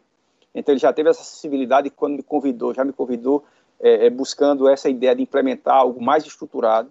E realmente nós temos hoje é, é, cinco servidores, nós temos hoje um, às vezes um, às vezes dois estagiários, que é, eu levantei em todo o Brasil, é, a época que a gente levantou, era a maior estrutura direcion, de pessoal direcionada para a autocomposição. Então a gente tem realmente, é, dentro dessa estrutura, pessoas que estão envolvidas com, com pesquisas, com levantamento de, de, de situações relacionadas exclusivamente à negociação. Nós temos algumas pessoas lidando com a mediação, é, em ilícitos tributários, com, com a justiça restaurativa, e esses servidores eles vão catalisando, é, organizando os bancos de, de, facilitadores, porque nós, temos, nós conseguimos é, é, ter três instrutores de justiça restaurativa, esses três têm realizado muitos cursos, então a gente tem apostado muito na, na, na capacitação. Eu, eu, diria que, que, a nossa estrutura ela parte de, de duas ideias. Uma é, é o foco na capacitação, para que as pessoas realmente consigam perceber a potencialidade que a negociação tem para a resolução de conflitos, mas também essa ideia de trabalhar com núcleos operacionais, com núcleos de práticas autocompositivas. Ou seja, a gente ter espaços que não se confundem com a gestão, mas espaços operacionais, espaços sempre com a presença do promotor natural, esse do, do núcleo de negociação em causas complexas, sempre também com a presença do centro de apoio, e mais do que isso, uma preocupação desde o diagnóstico a primeira pergunta que eu faço quando, quando recebo um caso é se o, se o problema já está pronto para ser levado para uma sessão de negociação. E muitas vezes a gente percebe que a causa ainda não está madura, que ainda exige estudos técnicos, que ainda exige, vamos dizer assim, um levantamento mais aprofundado da realidade. Então, é, a gente geralmente vai para as sessões de negociação com um nível de conhecimento do problema similar ao do gestor. Então, a conversa ela se dá num nível muito mais horizontal, o gestor ele percebe a importância do, do de, de que a solução do problema está sendo dada não de forma improvisada, não a partir de um pensamento que eu tenho a partir de uma leitura da legislação, uma questão que é complexa, mas levando em consideração aspectos orçamentários, levando levamos em consideração, já, já, chegamos dizendo, por exemplo, olha, nós sabemos que existe aí uma decisão determinando com várias multas, vários órgãos estabelecendo multa, determinando se construa um aterro sanitário, mas nós já sabemos que o custo de um aterro sanitário às vezes é maior do que o próprio orçamento de um município pequeno, no Rio Grande do Norte, um estado pequeno. Então, a partir daí, a gente vai construindo soluções em conjunto e é muito interessante. É, eu costumo dizer essa experiência o seguinte: nós temos mais de é, 90 e poucos acordos tivemos que parar um pouquinho por conta da eleição e por conta da, da pandemia, por isso a gente não, não conseguiu avançar nesses últimos meses. Mas, assim, é interessante como hoje as prefeituras já chegam praticamente assinando um acordo, ou seja, eles já, já, conseguem, já conseguem sentar em conjunto, eles já conseguem avaliar que essa proposta é mais interessante para eles do que estar tá recebendo fiscalização, até porque a gente juntou todos os órgãos de controle, do que ficar recebendo fiscalizações individuais do IDEMA, que é o órgão ambiental, e, e multa ações do Ministério Público com estipulação de multa para o gestor, ações do, do, Ministério Público Federal nas áreas de bacia, do Ministério Público do Trabalho em relação à questão dos catadores, então eles conseguem, conseguem resolver. A gente é, trouxe, trouxe, inclusive, a empresa, que é a única licenciada, foi feito todo com a questão do transporte, tentou qual foi a ideia? Ao invés de simplesmente usar aquele modelo tradicional de controle bloqueio, ah, apontar o dedo e dizer você está errado e você resolva, nós passamos a construir em conjunto a solução. Tentar a partir das premissas, da dificuldade, vou lá me lembrar da, lei, da LINDB, das dificuldades reais do gestor, das exigências da política pública, e dentro daquelas condições de possibilidade, sugerir a solução que seja mais adequada. Até agora tem sido a solução é, que todos têm entendido como a mais adequada, e aí tem, gerou, vamos dizer assim, esse resultado. Maravilha, Marcos. Obrigada pela sua fala, pelo seu trabalho exemplar no Rio Grande do Norte. A gente já tinha é, conhecido, né? Tive o prazer de conhecer, conversar com toda a sua equipe, realmente é uma estrutura digna de nota mesmo. A gente tem algumas perguntas aqui e eu queria até enfatizar a presença de muitos colegas de outros estados que estão à frente né, de NUPAs, NUIPAs, NUPIAS, enfim, de núcleos de incentivo né, de práticas autocompositivas. E a gente tem com a gente aqui o William Lira, ele é coordenador do núcleo do Paraná. Ele tem uma pergunta para o Marcos. Ele pergunta assim: o palestrante Marcos Aurélio entende que é necessário ou importante uma mudança nas regulamentações internas dos ministérios públicos em relação aos ICs e TACs? Quais pontos poderiam ser melhorados no sentido de mudar o rumo dos ICs de instrumentos de coleta de prova para um ambiente de construção de soluções estruturais? Essa é pergunta do nosso colega William Lira, do Paraná. Mas eu queria também deixar uma pergunta aqui de uma de um ouvinte, né? De um ouvinte, o Érico, Érico Costa Romano. Ele pergunta para o professor Camilo sobre a questão da improbidade administrativa. Né? Ele vem falando aqui do acordo de não persecução civil, e aí ele pergunta se após a inicial, ou mesmo após a aprovação de sentença condenatória, tendo em vista a dificuldade e demora na restituição dos valores acrescidos ilicitamente, ou na reparação ao erário durante o cumprimento de sentença, se seria recomendável que o MP realizasse o ANPC, depois da inicial. Então, assim, é um universo à parte, né, improbidade administrativa, acordo de não persecução civil, mas seria legal que a gente tem muitos colegas também trabalhando com improbidade que estão nos assistindo. Então, é, em, em razão do adiantado da hora, eu já deixei as duas perguntas, uma para cada para cada um dos expositores, para depois a gente não, a gente poder fechar, né, e não atrasar ninguém. Muito obrigada. Se o professor Camilo quiser começar, depois eu, a gente devolve para o Marcos. Não, antes de responder, eu queria cumprimentar o, o Marcos Aurélio pela, pelo relato da experiência dele, que, que é riquíssimo, eu já conhecia, mas não conhecia os detalhes, e acho que ele tocou num ponto fundamental, eu é, vou, vou destacar isso, acho que conversa muito com a minha fala inicial também, né, que é a necessidade de estrutura, né, ou seja, não é só o IPA ou não são só os aguerridos promotores que vão fazer que essas, esses mecanismos é, autocompositivos realmente produzam efeitos. Então, é, queria é, cumprimentar e, e, registrar também essa observação. Sobre o acordo na improbidade, é, que foi a pergunta que me foi feita, a mim parece que a gente tem que levar consideração, então, que esse acordo está circunscrito à, à, questão ressarcitória, né? É, claro, tem muita discussão depois sobre os outros mecanismos, mas, assim, é, em relação a esse aspecto especificamente, eu não vejo um problema que, mesmo depois de já recebida a inicial, que haja alguma dificuldade do Ministério Público em, em propor ou, ou formalizar esse acordo. Porque me parece que aí, como a finalidade é ressarcitória, me parece que é, essa, essa função pode sim, o acordo pode ser uma boa solução mesmo para esse contexto. Devolvo a palavra, obrigado. Bom, em relação, eu, antes de até de responder minha pergunta, eu vou, vou aproveitar esse comentário do professor Camilo para dizer o seguinte: é, é, bem importante essa ideia, ou seja, a ideia de que as técnicas elas estão disponíveis. Nós temos um programa de negociação de Harvard que nos permite conhecer essas técnicas, aplicar essas técnicas, mas é preciso perceber que alguns litígios realmente eles ultrapassam os limites territoriais das promotorias. A gente lidar, por exemplo, com um sistema socioeducativo que é estadual, lidar com criminalidade organizada que existe, então alguns problemas realmente eles são maiores do que esses limites territoriais. Então a gente tem teve essa percepção de que, é, inclusive, é necessário institucionalizar esses problemas. A gente leva, inclusive, o peso da Procuradoria-Geral, o peso do Ministério Público, o peso do Procurador-Geral, ou seja, trata essas questões como questões institucionais. Eu acho isso realmente muito importante, porque não é nessas questões você conseguir. Algumas vezes a gente fez sessões que envolveram 11 autoridades, 12 autoridades. Ou seja, você conseguir isso numa, numa comarca mais distante, numa política estadual, isso não é fácil. Ou seja, você, é, então esse esforço eu acho que o núcleo ele tem muito a contribuir. Com relação às regulamentações, eu acho essa pergunta muito importante, William, você sempre muito, muito atuante, porque eu parto, inclusive, de uma, de uma colocação também do professor Camilo, desse déficit de, de regulação da autocomposição no Brasil. Então, nós passamos por muito tempo essa, essa regulamentação, ela sendo uma regulamentação interna do Ministério Público. Esse é um primeiro problema que eu acho que a gente precisa superar.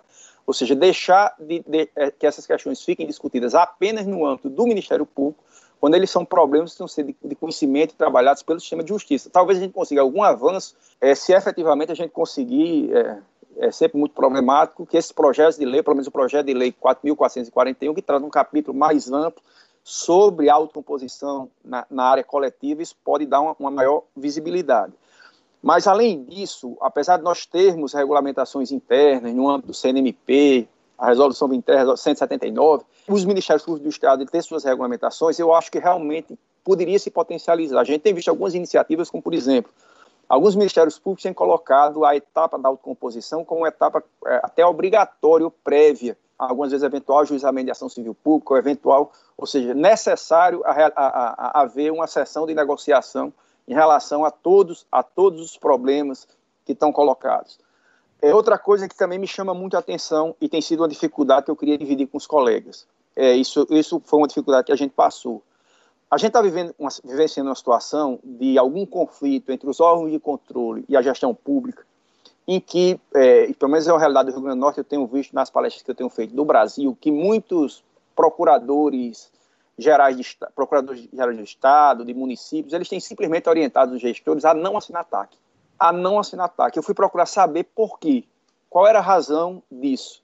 E descobri que era que as procuradorias estavam envolvidas com a série de execução de valores astronômicos de multa em função de descumprimento de TAC, até pela dinâmica do, dos apoios eleitorais. Saía um secretário, entrava outro secretário, nem passava que, que existiam os TACs, e eu depois fiquei me perguntando, se eu fosse eu sei que é uma visão um pouco individualista do, do, trabalho, mas assim, eu também não ia querer estar às voltas com não sei quantas execuções de TAG ocupando a Procuradoria com isso. É, além disso, uma, uma questão, você ah, não tenho que ajustar minha conduta, o termo TAC ele tem também essa, essa simbologia.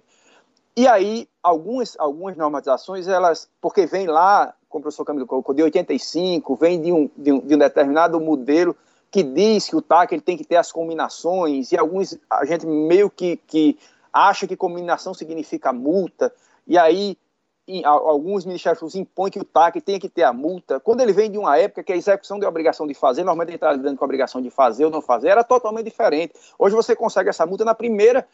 É o que eu digo, a gente está lidando com problemas que, que é muito fácil você demonstrar o problema, a ilegalidade. Agora é difícil remediar o problema.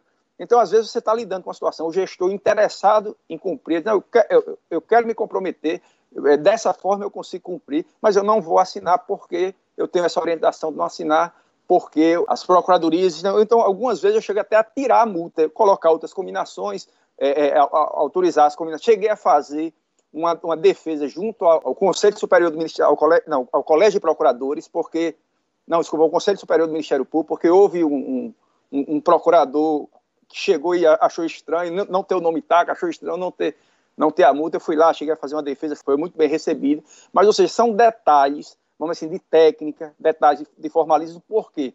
Porque o que, a gente, o que a gente precisa tratar são problemas tão novos, são problemas tão complexos, que o nosso aparato mesmo de procedimental e processual, ele às vezes não foi pensado para lidar com esse tipo de problema. Então a gente precisa, às vezes, ter essa criatividade, ter, ter, a condição de fazer essa interpretação dentro de uma moldura jurídica, mas que facilite a resolutividade. Ou seja, que facilite. Percebam, eu até concluo com isso eu chegar numa situação dessa de, de lixo negociado, onde essa, essa, solução de adequar os lixões até que você chegue no concurso, isso não está previsto diretamente na lei, até porque a lei diz que os, os lixões têm que ser fechados até 2014, depois se estendeu uma outra lei, alguns já deviam estar fechados em 2018 e os, e os outros tinham que fechar até 2019, e a realidade era completamente diferente.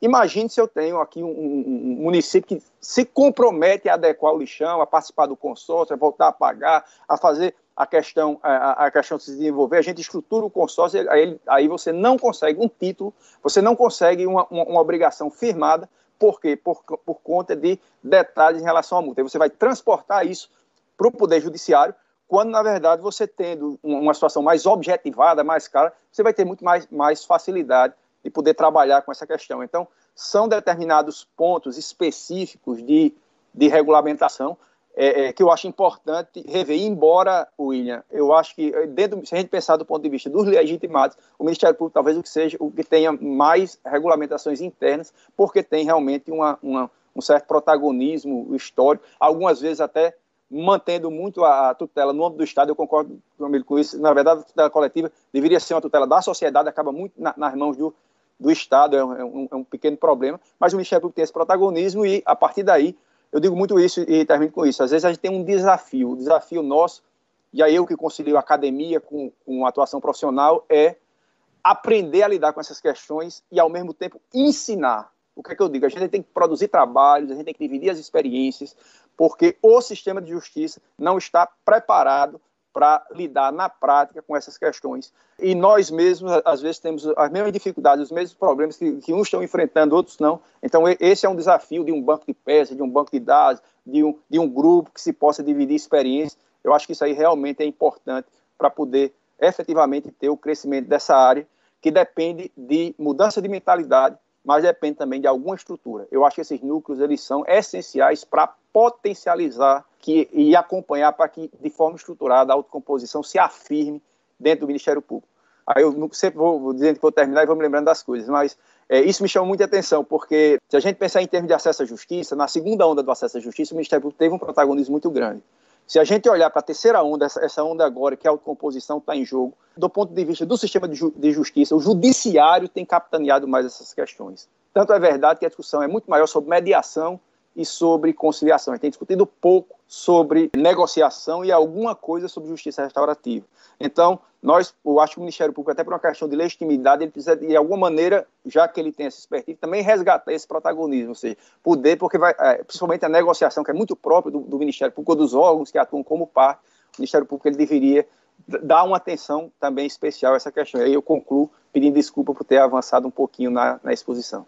Imagina, Marcos, é sempre uma delícia te ouvir. É, infelizmente, a gente está chegando mesmo no final. Vamos encerrar, né, Silene? Eu acho que poderíamos dar aí um minutinho, não sei, Mirella faz o encerramento, a gente poderia dar um minutinho só de considerações finais aí para os palestrantes, né, para falar alguma coisa que que faltou. E aí, se quiserem, queria só perguntar se, se gostaram dos projetos aí de lei de ação civil pública no capítulo que se refere à autocomposição. A gente tem dois projetos de lei em andamento do CNJ, diz que saiu do CNJ, e do deputado Paulo Teixeira. Queria só saber se vocês, nesse capítulo específico, claro que o projeto está cheio de críticas, mas especificamente no capítulo de autocomposição, se quiserem só dar opinião, seria interessante. E um minutinho, acho que para cada um, para a gente encerrar. Bom, sobre o PL 4441, né, que é o único que trata da, desse, desse capítulo né, dos mecanismos autocompositivos, eu acho que a parte mais sólida dele, a mais numerosa, na verdade, é uma reprodução de coisas que já estão, por exemplo, nas resoluções do, do, do próprio Ministério Público. Então, assim, não há grande inovação.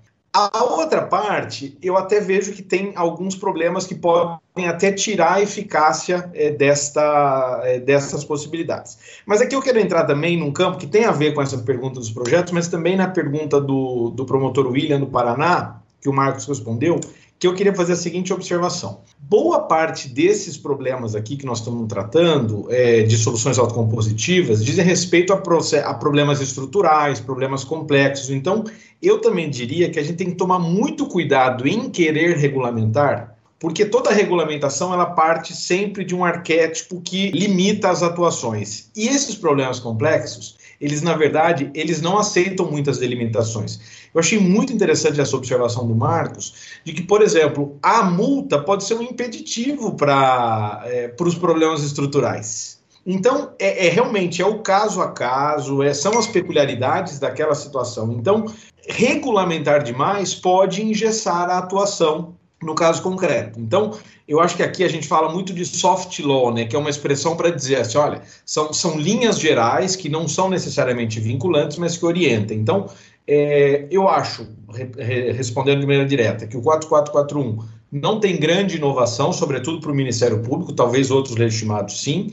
Eu só chamaria atenção com cuidado de talvez, ao regulamentar, a gente engessar as peculiaridades do caso concreto. E finalizo mais uma vez cumprimentando o NUIPA e, a, e o Ministério Público do Estado de São Paulo, desejando desde já é, muito sucesso nessa empreitada. Eu tenho certeza que está surgindo aqui uma iniciativa que vai fazer escola.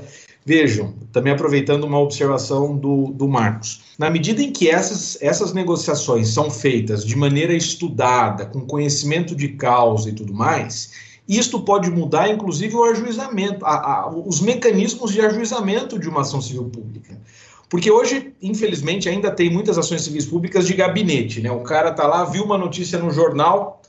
Isso é muito ruim. Então, essa experiência que vocês estão tendo oportunidade agora de concretizar, eu acho que ela pode ser paradigmática na mudança de uma concepção de tutela coletiva, mesmo aquela judicializada. Então, mais uma vez, eu agradeço a oportunidade do diálogo, fico sempre à disposição e, e cumprimento vocês todos pela iniciativa. Bom, minha observação é muito rápida. O primeiro ponto que eu queria chamar a atenção é que é sintomático que o projeto do CNJ não tenha trazido nada sobre a autocomposição. Ou seja, é impensável hoje em dia você lidar com tutela coletiva sem estímulo à autocomposição. Então, nós já tivemos, vamos dizer assim, esse detalhe para mostrar como realmente é uma mudança cultural. E tivemos no, no projeto 441 é, eu acho que eu concordo plenamente. Eu acho que a maioria da, da é, o, se, se, pensou o que havia de, de regulamentação e se colocou é, ali, trouxe alguma novidade com relação à nego, negociação em área de direitos individuais homogêneos, uma negociação preventiva, enfim, houve algum tipo de regulamentação, mas realmente a, a novidade não é tão grande do ponto de vista do Ministério Público, mais pelo fato de ter uma, uma, uma regulamentação em si. É, e no mais, só agradecer, é, sempre uma honra muito grande poder conversar sobre esse tema, principalmente aqui com pessoas tão queridas, pessoas com quem eu já tinha tido outras oportunidades de conversar, de ter conhecido aqui uma das grandes referências da tela coletiva, o Dr. Camilo Zufelato, e dizer assim que eu me coloco à disposição, é, inclusive para outros colegas de outros ministérios públicos, no que quiser discutir esse tema, no que quiser, é, de alguma forma, compartilhar experiências, eu digo muito isso. É, é, a gente tem hoje, eu, Sirlene, Cristiane, William, Dani, nós temos, é, Mirella, nós temos hoje esse desafio que é, vamos dizer assim, com, é, de alguma maneira poder ajudar contribuir no desenvolvimento dessas práticas dentro do Ministério Público, dividindo experiências, é, angústias e com isso podendo criar, na verdade, um modelo que em algum momento possa ser um modelo que se, se afirme como um modelo ideal um modelo que possa ser replicado, já que hoje, vamos dizer assim, as nossas, de, os nossos desafios ainda é de construção é, a, nível, a nível regional, a nível de, de, de ministérios públicos. Então, esse é um grande desafio e momentos como esse são momentos muito importantes para a gente afinar o discurso, para a gente poder refletir. Eu digo que aprendo sempre muito nesses, nesses momentos, principalmente com um grupo tão qualificado. Parabéns ao NUIPA por todo o trabalho e parabéns por esse evento. Eu, novamente, agradeço muito o convite e por ter participado desse momento. Eu também nesses momentos finais aqui, agradeço. É, eu acredito muito na potência de encontros como esse, em que a gente faz uma reflexão na nossa, da nossa prática, em que a gente faz uma interlocução com outros ministérios públicos, isso é muito importante. A gente faz uma interlocução com a academia, com o que está sendo estudado, e é uma provocação boa, né? Quando o, o doutor Camilo, o professor Camilo, nos faz umas provocações e críticas e ponderações, isso nos traz uma reflexão e uma possibilidade de aprimoramento. Né? A experiência do Rio Grande do Norte a gente já conhecia e agora ao, o Marcos ao expor aqui de uma forma mais ampla, mais fundamentada, com, todo, com todos os dados, nos, dá, nos traz várias ideias e, e, nas, e, eu e Cristiane, Cristiane imagino que está com a mesma com os mesmos questionamentos aqui, como fazemos agora, né? Como trabalhamos com o NUIPA em São Paulo para concretizar e, e, alcançar essa efetividade, né? Alcançar essa, é, esse caminho, um caminho adequado para os desafios que pretendemos enfrentar. Então, quando a gente pretende enfrentar desafios tão complexos, a gente tem que estar preparado, a gente tem que estudar e a gente tem que ter outros juntos. Não é só o promotor de justiça que faz a autocomposição, é um, é um diálogo e, e a gente agora vai fazer uma, um diálogo interno né, no Ministério Público, no, no IPA, e como que a gente concretiza tudo isso. Muito obrigada, muito obrigada, Feliz, com o evento. Eu faço minhas as suas palavras. Sim, obrigada, Marcos, Camilo, obrigada pelo espaço da escola e pela companhia de todos vocês e dos colegas. Obrigada.